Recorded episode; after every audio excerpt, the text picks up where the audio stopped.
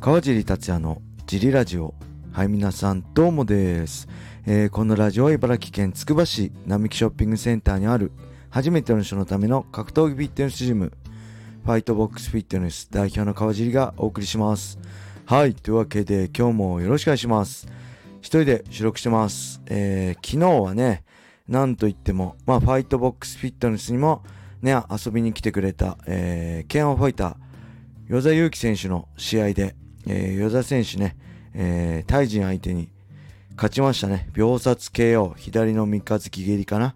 1ラウンド秒殺 KO でした。強かったですね。もう、本当敵いないんじゃないですかね。K1 内じゃ。これから多分対戦相手選びに困っちゃうんじゃないかなってぐらいの強さでした。はい。で、その他にも、えーまあ僕 UNEXT でね、あの見逃し配信とか追っかけ再生で見てたんですけど、最後の方の試合も面白かったですね。メインの輪島選手もピケを相手に、えー KO 勝ちして、えー、カナ選手もね、えー左ミドル、えー、ノイリ選手もミドルで KO ってね、えー秒殺 KO が続いたり激闘があったりしてね、めちゃくちゃ見応えありました。えーまあ、あんまり僕 K1 とかね、キック詳しくないんですけど、その僕が見てもすごいいい大会だったんで、えージムからもね、あの、与座くんの応援に何人か駆けつけてくれてるんですごい、あのー見応えのある試合が多かったんじゃないかなと思いますね。ただなんか全試合で20何試合あるみたいなんで、K1 ってね、めちゃくちゃ試合数多いですよね。あのーなんでなんでしょうね。この理由がわかる人いたら、誰か教えてください。一日中試合してるわけだから、まあ見に行く人はね、全試合見るのは結構、こう大変なのかなって思いました。はい。そんな感じで、えーあとはね、なんといっても、まあ、今日の話題といえば、これですよね。レターが来てるので、これ行きましょう。えー、カージーさんお疲れ様です。チーズナンと申します。7月30日開催の、えースーパーライジン2で朝倉海選手が怪我で欠場し、アーチレッタ VS 大久保に変更になりましたが、大久保選手は9月にフライ級で試合を予定し、練習していたようです。そこで、もともとバンタムでやっていたとはいえど、予定の1ヶ月以上前にフライではなく、バンタムで試合をするというのは、やはり身体的に影響はあるんでしょうか？よろしければ、カージーさんの見解をお願いします。はい、ありがとうございます。カワジーじゃなくて、カージーさんみたい。カージーさんになってますね。ありがとうございます。これね、僕ね、いつも文字起こしするじゃないですか。えースマなサマリーエヘムでしたっけ？でやるとね、自分で川尻って言ってるのがね、カージーにいつもなってるんですよね。だから多分聞いてる人は、これカージーって聞こえてるんですよね。はい。レターありがとうございます。そんな感じで今日のなビッグニュースといえばね、今日来人会、昨日か、会見やりましたけど、えーね、スーパーライジン2でアーチュレッタとライジンバンタム強者決定戦をやる予定だったね、朝倉海選手が、左膝内側いや左膝内側、えーの側副靭帯損傷のため欠場。で代わって大井久保がアーチュレッタと同級王座を争うことになったと。とのことでしたね、えーなんかね公開練習の時も、えー熱が出てちょっと朝倉海選手は公開練習できませんみたいなのあったけど結局、えー怪我だったんですねあの前もね右の拳怪我してましたからその再発かなってちょっとあのねドキドキしたんですけどそうではなくまあ、左膝の内側の靭帯らしいですね。これ結構ね、やるんですよね。組み技で。やっぱり MMA 選手やることが多いので、まあ、6週間から8週間とのことで、結構ね、大きな怪我なんで、まあ、ここは無理せず、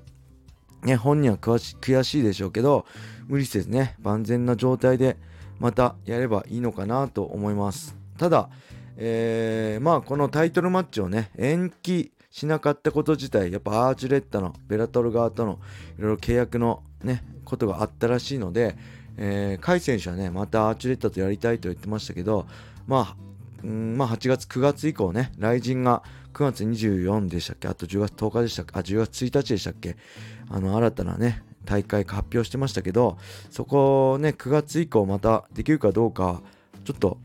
ね、わかんないんですけど、まあ、ここで無理してね、あのーまあ、万全な状態で戦わず結果が伴わなかった伴わなかった時とかねあのー、まあ大変悔しいより悔しい思いすると思うのでここはしっかり欠場してね万全な体調でまた日本のみんなに強い姿を見せてほしいなって思いますね。そしてやっぱ大井久保ね素晴らしいですね。9月に出る予定だからまあ2ヶ月ぐらい前倒しですか？あのー、ね身体的に影響あるんでしょうかって言ってますけどまあ間違いなくありますよね。はい。これは間違いなくありますね。でもともとまあバンタムでやっていいたとは一回ね大晦日フライ級で堀口選手やってるんでまあそこからフライ級に向けての体作りとかしてきたんでえー、まあ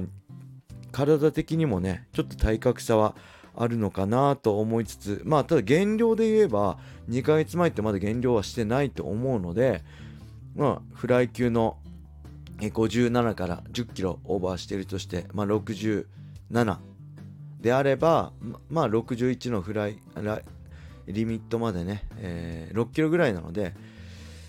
うん、よりあのコンディションは減きつ減量きつくないので、まあそういうコンディション自体はね、2ヶ月あればあじゃないあとコンディション自体は悪くないのかなと思いますけどただ2ヶ月と、えー、ここからどうですか？2, 2週間？まあ、それもねやっぱ練習がどこまでややれてるかだと思うんですよね。その辺も含めて、えー、まあ、本腰入れた練習はもしかしたらまだできてしてなかった可能性もあるんで、まあ、コンディション不足は否めませんけど、まあ、そういうことをね言ってるんじゃないと思うんですよ大井久保は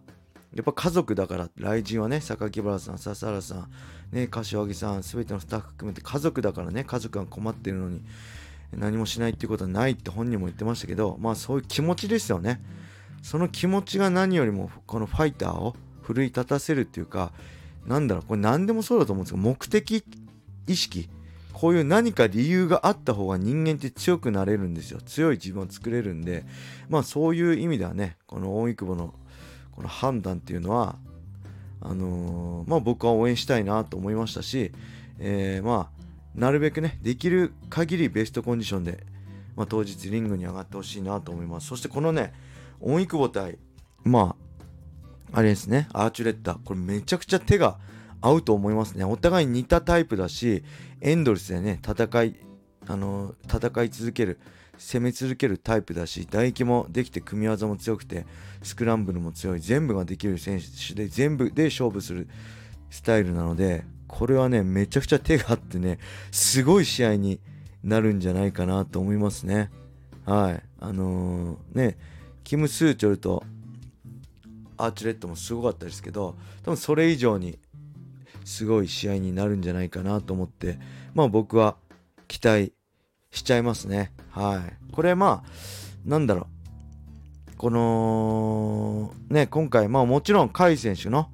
えー、ね、タイトルマッチ、勝つと兄弟でね、タイトルマッチ挑んで兄弟で体感っていう姿を見たかったですけど、まあそれが残念ではありますけど、この扇久保の、なんだろう、この男気っていうかね、そういうところは僕は好きだし、これ日本人結構みんな好きなんじゃないですかね。はい。